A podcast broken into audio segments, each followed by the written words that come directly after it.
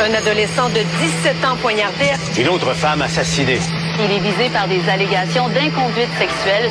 Les formations politiques s'arrachent le vote des familles. Comment faire fructifier votre argent sans risque? Savoir et comprendre les plus récentes nouvelles qui nous touchent. Tout savoir en 24 minutes. Avec Alexandre Morin-Villouellette et Mario Dumont. En manchette dans cet épisode, défi d'électrification au Québec. Legault commence à rencontrer les chefs d'opposition. Les recherches reprennent dans les décombres à Saint-Roch de l'Achigan pour tenter de retrouver les trois personnes toujours manquantes. Bambin frappé, une éducatrice de CPA écope de prison à domicile et Trudeau n'écarte pas d'envoyer des chars d'assaut en Ukraine. Tout savoir en 24 minutes. Tout savoir en 24 minutes. Bienvenue à Tout savoir en 24 minutes. Bonjour Mario. Bonjour. Alors, c'est reparti. François Legault qui euh, rencontre officiellement à partir d'aujourd'hui les chefs d'opposition pour justement régler les défis d'électrification au Québec. Tout ça à la suite du départ de Sophie Brochu, bien évidemment. On avait promis du côté de François Legault de faire ce genre de consultation-là. C'est Québec solidaire qui lance le bal. Gabriel Nadeau-Dubois qui va donc rencontrer Monsieur Legault, qui est en train, peut-être même que ça se fait en ce moment, et qui avait là, déjà cinq propositions, lui, à aborder durant la rencontre parler d'accélération d'électrification des transports, hein? 100% de véhicules électriques sur les routes puis en vente d'ici 2030, non pas 2035. On va accélérer ça de 5 ans du côté de Québec solidaire, l'électrification de transport de marchandises, celle des bâtiments également, financement d'urgence pour les sociétés, transport collectif. Bref, on veut parler de toutes sortes de sujets. Ils suivront par la suite les libéraux. C'est prévu jeudi. Le Parti québécois, c'était censé avoir lieu ce matin. Ça a été déplacé un tout petit Une peu. raison de santé, si j'ai bien compris, la semaine prochaine. Et il y a possibilité mercredi pour le Parti conservateur. Ce matin, quand on a testé euh, température de l'eau, euh, c'était pas fixé l'heure exacte, mais il y avait une possibilité pour mercredi. Donc tout le monde, euh, la semaine prochaine, tout le monde va avoir été rencontré. Moi, je trouve, euh, j'entends toutes sortes de commentaires. D'abord, il y a quelques-uns, quelques commentateurs qui tu sais, qui ont écrit des textes genre qu'est-ce qui se cache là, puis derrière ça puis comme s'il y avait des intentions cachées là, à un Ben moment là. donné non euh, moi je C'est une, c'est une un- très un- bonne chose en ben oui, démocratie non, mais pour un, parler je aux m'illusionne oppositions. pas sur le fait que ça va tout changer, puis que des solutions miracles vont être trouvées. Mais c'est une bonne chose. Là, je veux dire, le premier ministre rencontre les chefs des partis d'opposition. Bon, à savoir, est-ce que euh, il va se faire de la politique? Tu sais, du côté du gouvernement, le, le, le, le- il y a toujours un jeu politique. Ils, ils Ben sont, oui. ils sont en politique, puis ils veulent des bons sondages, puis il n'y a pas un parti qui va vouloir se caler. Donc, du côté du gouvernement, c'est d'avoir l'air un peu au-dessus de la mêle et le premier ministre ouvert qui écoute les autres. Puis les partis d'opposition, mais comme Québec solidaire le fait, on a cinq propositions. Chacun va vouloir mettre en relief qui est arrivé avec des bonnes idées, des bonnes suggestions. Ouais, Chacun on les présente dire- aux médias avant la rencontre, Ouais, là, ouais, comme c'est le cas ici. Puis chacun va se dire un peu déçu, qui n'a pas été écouté, il y avait de si bonnes idées, mais c'est de bonne guerre, c'est ça le- le- la politique, c'est ça d'essayer de pousser ses idées, d'influencer, mais euh, ce que les gens doivent comprendre, c'est que une fois qu'il n'y a plus de caméra là, dans la salle, là, Ouais. je veux dire, ils vont pas se parler comme à la période des questions. Là. Mais non. C'est pas. Il y a une joute politique qui se joue dans les débats des chefs ou à la période des questions parce qu'il y a les caméras, puis on veut mon... Mais je veux dire, une fois qu'il n'y a plus de caméra, ils vont pas. Ils, ils se font pas un show entre eux autres. là. Ils Ouais. vont se parler, ils vont se parler comme on se parle euh, face à face au restaurant, ils vont se jaser. puis- Et d'un corridor de l'Assemblée nationale, Ben oui, c'est ben pas oui, tout ben le monde à couteau tiré, on s'ignore, avec des on grands, avec des formules, des figures de style, puis des métaphores. Monsieur, des- au revoir, bonsoir. Mais non, c'est c'est des gens qui se côtoient, qui se saluent, puis avant, Ils vont avant se parler, tout, C'est des collègues. C'est des collègues aussi, puis la transpartisanerie, ça existe. Donc, on va voir là, comment ces échanges-là vont se passer, ce qui va en ressortir également. Mais c'est certain qu'ils ont tous un tout petit peu, là, chaque parti ont leurs priorités qui vont en même temps exposer. Le gouvernement, on Ce veut parler d'électrification, mais aussi de tous les autres enjeux qui viennent avec tout ça, là, entre autres l'inflation et les autres suspects habituels. Du côté d'Ottawa, on a assuré aujourd'hui, de par la voix du premier ministre Justin Trudeau, qu'on va examiner avec attention et rapidement la lettre des premiers ministres des provinces qui a été envoyée à M. Trudeau vendredi dernier, dans laquelle les 13 premiers ministres des provinces territoires, là, eux, exigent qu'il y ait à l'unanimité une réforme du système de libération sous caution au Canada. Tout ça à la suite, évidemment, de la mort d'un agent de police provincial de l'Ontario en service. On se souviendra, c'est une affaire dans laquelle l'un des deux meurtriers présumés s'était vu refuser sa libération sous caution une première fois. Par la suite, avait obtenu un réexamen, puis sa libération, et par la suite, aurait causé la Ouais. mort d'un policier en Le service. policier Pierre Chalat, et c'est complètement fou, là. hein. Le policier, lui, intervient sur la- une des choses les plus banales qui arrivent l'hiver tout le temps. C'est comme une sortie de Une route. sortie de route, exactement. Près d'Hamilton, il y a une sortie de route. Mais finalement, c'est une espèce d'embuscade de, de, de gars, euh, je sais pas trop, là, fous Qui a- violents. Qui avait une affaire d'accusation d'agression et d'armes contre lui, Ouais, ouais, entre autres. Qui, qui est sorti, bon, justement, là, qui a eu une libération conditionnelle qu'il n'aurait pas dû avoir et qui veut euh, une espèce de Règlement de compte, règlement de compte et tout ça.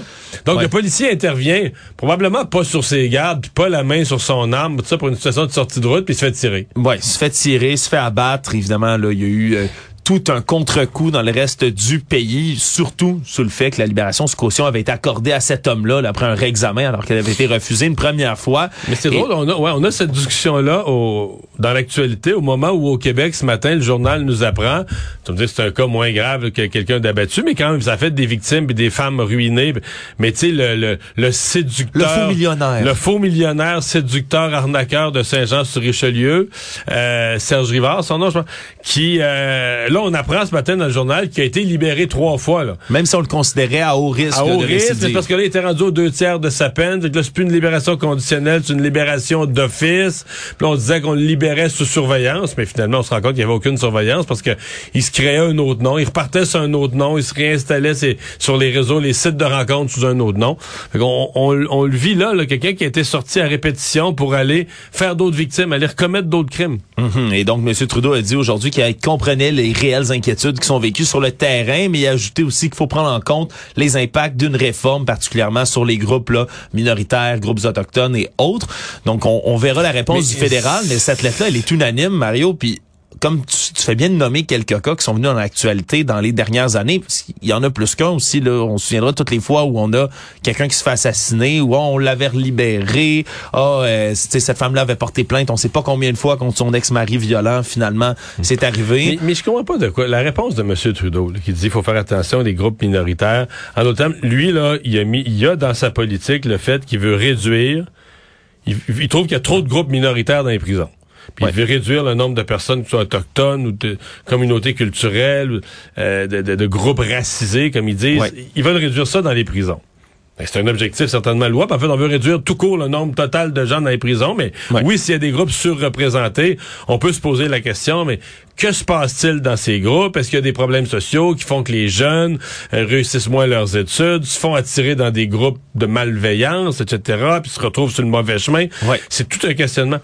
Mais une fois que le type est armé puis il est prêt à tuer, là, je veux dire, là, il, est trop tard. Tu peux pas dire, ah ben non, mais là, là ça, ce groupe de population-là, ou ce groupe ethnique-là, ou ce groupe de, de ciblés minoritaires-là, ah là, il faut pas le rentrer en prison. On en, on en veut moins dans les prisons. Voyons, tu peux pas raisonner de même. Une fois que le type est criminalisé, qu'il représente une menace pour la société, je sais plus de quoi on parle. Qu'on Ouais. qu'on veuille éviter que les gens s'aillent dans, le crime- aillent dans la criminalité, j'en suis. Proposez-moi des programmes, annoncez-moi des budgets, j'en suis. Mais de mettre dans la rue des gens dangereux au nom du fait, ah ben là, là, des groupes minoritaires en prison, il y en a trop, il en faut moins, je décroche totalement. Actualité. Tout savoir en 24 minutes. Les recherches ont repris dans les décombres du bâtiment de Propane La Fortune, alors que trois personnes manquent toujours à l'appel. Tout ça trois jours après la terrible explosion qui est survenue dans la petite municipalité qui est toujours ébranlée. On sait qu'il y aurait Fran- Céline Pilon, France Desrosiers, ainsi qu'un sous-traitant qui n'est pas nommé, qui aurait fait de la soudure peu de temps avant l'explosion, qui manque donc toujours à l'appel et cela pose évidemment des questions du côté de la Sûreté du Québec qui veut trouver les circonstances qui ont mené à cette dite explosion. Il y a la thèse de la négligence cri- criminelle qui est envisagée par les enquêteurs à ce point-ci, mais il y a d'autres hypothèses aussi qui sont à l'étude. Donc on veut faire aussi des démarches juridiques, semble-t-il, en ce moment pour obtenir des mandats de perquisition. Donc ça mènerait peut-être plus vers justement cette théorie de la négligence criminelle, surtout quand on entend on peut pas s'empêcher de spéculer, Mario, quand on entend soudure, donc flamme, Alors, soudure, dans un lieu il y a plein de, de, de, de, matériel inflammable, parce qu'il y a eu une erreur. Maintenant, est-ce que c'est, parce que la négligence criminelle, d'abord, si c'est l'individu qui était sur place, on s'entend qu'il n'y aura pas de procès. là. Il fait Non. partie, on le cherche, on cherche ses, ses restants dans les décombres. Euh, les- ça dépouille dans les décombres, l'individu. Si c'est, est-ce que c'est son entreprise, la façon d'opérer, les méthodes, mais c'est plusieurs enquêtes en parallèle. Tu as une enquête CSST, donc en partant, c'est un accident de travail, des gens qui sont décédés dans un accident de travail. Ouais. Euh, tu as forcément une enquête du coroner, parce que tu as des gens qui sont décédés. Puis tu as en parallèle une enquête policière, parce que justement, les policiers, c'est leur devoir de vérifier est-ce que, dans les circonstances de l'événement liées à l'événement, est-ce qu'il pourrait y avoir un geste? On comprend, il n'y a pas de il ne semble pas y avoir d'hypothèse de gestes criminels volontaires, Ouais. mais euh, des négligences criminelles, négligences criminelles causant la mort, c'est quelque chose qu'on doit regarder. Ça veut pas dire qu'on qu'on a des raisons de croire qu'il y a ça, mais ça peut pas ne pas être regardé. là. Les policiers doivent regarder toutes les hypothèses dans un dossier comme celui-là, c'est certain. Ouais, c'est certain. Puis comme tu le dis, ben, l'enquête du coroner, elle peut pas vraiment prendre effet jusqu'à ce qu'on ait trouvé les corps ou ce qu'il en Non, reste malheureusement. Donc ça se poursuit là en ce moment malgré la neige et les, les conditions là, qui, météo qui ont été quand même là un peu plus difficiles pour ce genre de recherche. Les deux corps qui ont été découverts dans une maison là, de Vaudreuil-Dorion dimanche étaient semble-t-il, sur les dernières informations qu'on a obtenues, en état de putréfaction, putréfaction avancée. Donc, des décès qui pourraient remonter à plusieurs jours, voire plusieurs semaines. On comprend qu'il s'agirait probablement d'un frère et d'une sœur originaires de Taïwan. Et donc, là, c'est les policiers se sont euh, rendus sur place après des gens qui semblent pas avoir une grosse vie sociale au Québec. C'est-à-dire que tout ce que les voisins racontent, c'est qu'ils étaient souvent pas à la maison pendant de longues périodes. L'été, la pelouse poussait, devenait longue. Oui. L'hiver, la neige s'accumulait. Donc, de longues périodes d'absence. Ce qui fait que probablement pour les voisins, T'as deux corps, deux personnes décédées à l'intérieur, mais les voisins, eux autres, n'en concluent que c'est juste une autre de ces périodes où pendant longtemps, il n'y a pas de mouvement, la neige n'est pas enlevée sur le, le perron, euh, sur l'escalier, etc. Euh, Puis ça semble... Parce que là, on dit que quelqu'un s'est inquiété d'eux, mais... un proche des résidents, c'est ce qu'on comprend, mais personne n'avait tiré la sonnette d'alarme plus tôt. Mais le proche, là, s'est pas inquiété d'eux pendant euh, des jours ou des semaines. Là. Ouais, ouais, ça doit faire un bout là. Ce qu'on comprend, c'est qu'il y a des résidents de la rue qui s'étaient surpris de voir qu'il y avait des traces de pas dans la neige après la, la tempête du 23 décembre. Donc ça fait un petit bout là. C'est là qu'on avait vu un dernier signe d'activité, semble-t-il. Donc là, la sûreté du Québec qui étudie plusieurs hypothèses, celle d'un meurtre, d'un suicide, un pacte de suicide également. Selon l'évaluation foncière, les propriétaires de la maison sont les mêmes depuis 2016. Donc on les aurait pas vus beaucoup, comme tu le dis, pas une grande vie sociale. Et là, c'est surtout une très macabre découverte Ouais. qu'on a fait dimanche. Ouais, parce que c'est au point, les, les, les corps sont dans un état tel que sont difficiles à identifier. Là. Ouais, ça a été complexe, c'est ce qu'on dit. Ouais. Mais euh, c'est c'est- c'est toujours un peu euh, renversant de voir. Blanc, dans ce cas-ci, en plus, c'est un couple, ce serait un frère et une sœur, mais comment il y a des gens que. Je veux dire, mettons, je disparaissais, il y a plusieurs personnes qui s'en rendraient compte vite, là. Oui, rapidement. Mais comment il y a des gens qui vivent isolés? Comment ils, ils peuvent plus donner signe de vie? Ben, t'as des gens carrément qui vivent seuls. C'est, fou. T'as des gens qui vivent seuls, tu puis qui... Ils sont malades, ils se retrouvent à l'hôpital. À l'hôpital, on cherche quelqu'un à rejoindre. Mais dans ce cas-ci, c'est un, couple, un frère et une sœur, mais qui vivent tellement seuls que ils donnent plus signe de vie. Dans ce cas-ci, probablement, peut-être pendant tout le temps des fêtes, il n'y a pas de signe de vie, euh, pas de vœux du nouvel an, rien, nulle part. euh, puis ça prend des semaines avant qu'à un moment donné, quelqu'un se rende compte. C'est assez spécial. Il y a des gens qui vivent vraiment de façon isolée. Tout savoir en 24 minutes. Une impressionnante poursuite policière qui s'est retrouvée sur TikTok, Mario, parce qu'elle a été filmée par un citoyen en plein jour le 7 janvier dernier sur l'autoroute d'Écarie. Et on parle d'une poursuite policière qui a commencé en voiture, mais qui s'est terminée à pied. Tout ça après que trois suspects là, aient fait un vol qualifié dans une boutique de téléphone à Granby. On les a repérés par la suite sur l'autoroute 10 vers Montréal, sur le pont Samuel de Champlain, avec avec eux plusieurs téléphones cellulaires volés. On a tenté d'intercepter le véhicule du côté des policiers sans succès tout d'abord. Et là, rendu sur l'autoroute d'Écarie, le conducteur du véhicule suspect s'est immobilisé à la hauteur du boulevard Jean Talon pour poursuivre à pied en direction nord. Et c'est là qu'on voit vraiment la vidéo qui, qui est prise comme de haut, là, en contre-plongée du viaduc. Et là, on voit trois suspects qui courent une policière qui essaie de les rattraper. Elle plonge, réussit à saisir, la, on comprend pas trop si c'est la jambe ou les vêtements d'un des individus. Elle est même traînée au sol pour ensuite, malheureusement, l'échapper. Les trois suspects qui poursuivent par la suite, mais vraiment, là, la policière qui chute lourdement sur le sol. Des images assez impressionnantes, surtout que tout le trafic sur des carrés comme arrêté, contrôlé par des véhicules de police, alors qu'il y a cette course à pied qui s'effectue. Finalement, On a réussi à les arrêter, ces trois suspects-là, un peu plus loin. Un d'âge mineur, un de 18, un autre de 19 ans. Donc, de très jeunes criminels dans cette histoire-là, qui sont accusés là, de vol qualifié. Hein? Des, des jeunes qui sont bien partis dans la vie. Ouais, voilà. Donc, vol qualifié, fuite, conduite dangereuse, possession de déguisement dans un dessin criminel. C'est les accusations qu'on va porter contre eux. Mais c'est rare qu'on voit comme ça des poursuites policières, là, heureusement, mais encore moins qui On se voit ça ramassent dans sur les TikTok. films. Ben oui, voilà. Donc, des courses à pied comme celle-là, mais cette fois-ci, ça a été capté, puis les gens ont pu euh, voir tout ça Et sur les pour réseaux une sociaux. fois, les gens savaient pourquoi c'était congestionné sur des carrés. Voilà, peut-être Qui est congestionné tout le temps, on se demande toujours, voyons, pourquoi. il y a là- peut-être plus souvent des poursuites à pied qu'on pense. alors que là, cette fois-là, les gens étaient congestionnés sur des carrés comme d'habitude, mais ils savaient pourquoi. Au moins, aujourd'hui, ils le savent pourquoi ils étaient congestionnés sur des carrés. Voilà. L'éducatrice qui était coupable d'avoir frappé des bambins dans un centre de la petite enfance où elle travaillait a échoué dans sa tentative finalement de ne pas avoir de casier judiciaire. Six mois de prison à domicile, 240 heures de travaux communautaires ont été donnés à cette éducatrice Nassira El Maini, 31 ans, dans une histoire qui remonte à l'automne 2020.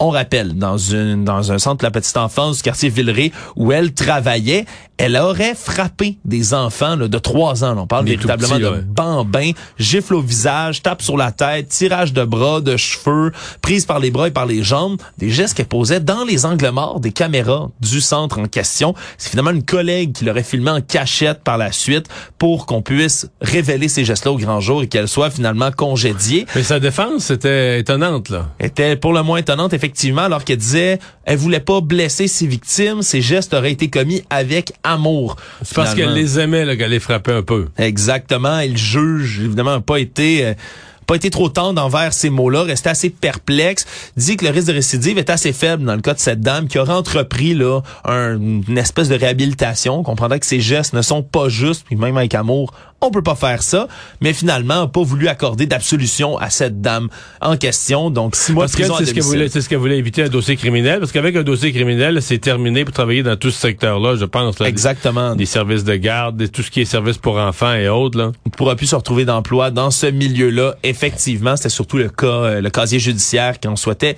éviter. Donc, euh, pourra pas sortir de son domicile, sauf pour des raisons bien précises, comme des raisons médicales. Va avoir une probation de deux ans également par la suite. Économie. C'est la fin pour l'usine de pain tranché Gadois à Napierville, à l'endroit où est née la boulangerie, malheureusement qui va fermer ses portes au cours des prochains mois. Faut comprendre que ça appartient désormais à la compagnie ontarienne Wonder Brand qui a euh, acheté tout ça de Weston, parce qu'au départ on avait la boulangerie en 1911 fondée par Wilfrid Gadois à cet endroit-là, vendue à Weston puis ensuite à Wonder Brand. Et malheureusement, là, la mauvaise nouvelle est tombée. Là, on ignore encore. Est-ce que c'est la fin du pain Gadois ou ils vont garder la marque qui est quand même populaire sur les tablettes puis ils vont la fabriquer ailleurs? C'est- Ouais, on- je pense que la marque Gadois va rester parce a d'autres activités de boulangerie ailleurs. Là, on a des usines du côté de Wonder Brand, par exemple à Longueuil, à Gatineau. Donc, c'est pas la fin de la marque nécessairement, mais surtout que cette boulangerie-là est de là depuis au-dessus de 100 ans, Mario. C'est vraiment la boulangerie historique qui était sur place. Donc, ça a quand même secoué là, des, des travailleurs du coin. C'est à la mi-avril qu'on va fermer donc les, les locaux de l'usine. On ignore pour l'instant exactement combien d'emplois pourraient être menacés ou terminés en raison de cette nouvelle. C'est c'est bien malheureux, mais c'est la fin là, de cette aventure de Fin à Napierville. époque. Nouvelle étude, Mario, qui va peut-être t'étonner. Semble-t-il que les jeunes de la génération Z, hein, composée de jeunes qui sont nés entre la fin des années 90 et 2010, boivent 20 moins que la génération qui est venue juste avant celle-ci, selon un rapport de Brandenburg Research. Et ça a été confirmé par un autre rapport complet de l'Université australienne de la Nouvelle-Galles du Sud qui dit que c'est une tendance mondiale. Les 18 à 24 ans sont 44 moins nombreux à boire que les générations qui sont plus âgées. Donc, euh, on dit que d'une génération à une génération, donc les Z boivent moins que les Y, les Y boivent moins que les X, et les X boivent, moins, boivent moins, mon Dieu, je m'en vais dans les que les baby boomers, Mario. Donc, on a un déclin de l'industrie de l'alcool au travers du monde, à un point tel qu'on craint qu'il y a un ralentissement commercial mondial de l'alcool dans les prochaines années. C'est évalué en 2021. À combien d'argent, tu penses, dans le monde? euh, la- L'industrie de l'alcool le commerce euh, d'alcool mondial? Et On compte en trillions, là. Ouais, on est exactement là, en, en, billi- en billions, 1,17 billion de dollars US. Quand même. C'est de l'argent. Hein? Oui, quand même. Voilà. Es-tu étonné que les générations boivent moins maintenant? Ben, euh... un peu. Ben oui et non, en fait, euh, faut toujours voir moins euh, moins que quoi. Là. Tu sais, des fois, la génération précédente buvait vraiment beaucoup. Oui. Euh, moi, mais probablement qu'il y en a plus. Les, les, les jeunes sont, globalement sur ces questions-là plus responsables. Faudrait regarder, par exemple, euh, tu sais, qu'est-ce qui se prend d'autre là euh, C'est là- de cannabis, de wax, euh, de toutes sortes d'autres produits à la mode. Faudrait regarder la consommation dans son ensemble. C'est les suspects de l'étude, entre autres. On parle de l'inflation, du mode de vie plus sain, oui, mais aussi justement de consommation de la marijuana qui est à prix plus abordable qu'avant, puis dans plusieurs pays, qui s'est rendu légal aussi. Donc c'est un espèce de substitut. Donc c'est pas parce qu'on boit moins dans certaines générations qu'on est qu'on est plus sage. Populaire chez les jeunes, c'est euh, les wax pens. Ouais, c'est discret, ça s'emmène à l'école, fait pas vraiment de vapeur, tu peux le cacher partout. On peut comprendre que ça attire là, certains jeunes qui veulent euh, Dans, qui veulent dans s'amuser. certaines écoles, je voyais des, des, c'est un reportage que c'est difficile pour les jeunes d'aller à la salle. Ceux qui ont vraiment, ceux qui ont envie, là, point, juste un petit pépion de deux cours, c'est difficile d'y aller parce que les, euh, les, les, les- les cubicules, les salles de bain, les salles de toilette sont utilisées par des gens qui fument de la wax, là, entre leurs cours. qui pas de la wax. Bon. Et euh, quand t'as vraiment envie, ben t'as de la misère à revenir à l'heure pour ton cours suivant, d'avoir pu aller faire ton, ton besoin. Oh, nouveau temps, nouveau mœurs, Mario, Voilà. comme on dit. Le monde. Une semaine après avoir acheté un système de défense antiaérien à l'Ukraine, voilà que le Canada ouvre les portes à l'envoi de chars d'assaut Léopard à Kiev pour les aider à combattre l'envahisseur russe. Aujourd'hui, là, euh, on a Justin Trudeau qui a réagi en disant que c'est une possibilité. Là, on veut fournir ce qui est nécessaire à l'Ukraine pour se battre contre les Russes, mais on va évaluer leurs besoins tout d'abord, parce qu'il faut comprendre là, que Ottawa enverrait, là, le cas échéant, une cargaison de chars d'assaut de la famille Léopard 2 qu'on a en stock. On se penche sur la question, mais surtout que Berlin, en ce moment, là, du côté de l'Allemagne, on a une opposition à tout ce qui est réexportation d'équipements fabriqués en Allemagne, dont fait partie ce Ouais. fameux char Léopard. Et là, on a des tractions du côté des alliés, de l'Union européenne, des États-Unis, du Canada, pour tenter de faire lever un peu cette interdiction qu'a qu'a imposé l'Allemagne. On a 112 chars de cette famille Léopard 2 ici au Canada. C'est le char d'assaut le plus utilisé par nos forces armées et les plus utilisés par plusieurs pays de l'OTAN aussi. Donc, c'est un véhicule blindé lourd, rapide, tactique, qu'on pourrait utiliser là-bas. Donc, on verra si ce sera bel et bien envoyé par le Canada, mais ça fera partie de toutes ces de tous ces nouveaux envois qui sont faits là, par le pays pour tenter d'aider Ouais. l'Ukraine. Le, le gros achat du mois, c'est qu'on a acheté un système euh, solaire, là, un système de, protection de l'espace aérien. Ouais, ça a coûté 406 millions de dollars. Tout ça a été pris dans cette enveloppe d'aide Mais militaire moi, supplémentaire. si on 500 peut, puis si l'Allemagne, si on on crée pas de froid avec l'Allemagne, je suis certainement favorable à ce qu'on envoie à l'Ukraine, ce qu'elle a besoin, ce dont elle a besoin pour se défendre. Finalement, Mario, affaire sordide qui a commencé au Royaume-Uni, mais qui dépasse largement les frontières, euh, poussée à l'horreur un peu partout dans le monde aujourd'hui. Un agent britannique de la police londonienne qui a été reconnu coupable et qui a avoué lui-même 24 viols, nombreuses agressions sexuelles sur une période de 17 ans, des faits commis en 2003 et 2020. David Carrick, de son nom, policier de 48 ans, qui aurait volé, violé, agressé sexuellement. Là, on parle 43 infractions, 20 viols, agressions sexuelles multiples. Et là, il a reconnu tout ça. Il a reconnu tout ça et tout ça il faisait pendant qu'il faisait partie lui-même de la police en utilisant son statut de policier pour tout d'abord ben, charmer, approcher des femmes sur les réseaux de rencontres ou en personne dans des bars lors de sorties, des victimes qui se sentaient en sécurité tout d'abord puisqu'ils étaient avec un policier puis aurait violé de multiples femmes. Il y en a plusieurs, le neuf entre autres, qui auraient violé à plusieurs reprises, les auraient enfermés chez lui, là, des victimes, dans un petit placard sous les escaliers, les appelait ses esclaves sexuels, les contrôlait financièrement, les isolait de leurs proches, les privait de nourriture dans certains cas. Bref, c'est absolument ahurissant comme histoire. Est-ce qu'on comprend? C'est que lui, en tant que policier, expliquait à ses victimes que ça donnait rien d'aller le dénoncer, puisque personne ne les croirait, justement, parce qu'il était policier. Puis tout ça vient après une affaire en mars 2021 dans laquelle un autre policier aurait violé et tué une londonienne en exercice de ses fonctions. Donc là, il y a plusieurs voix qui s'élèvent au Royaume-Uni pour avoir un meilleur examen des forces de police londoniennes. Résumer l'actualité en 24 minutes, c'est mission accomplie.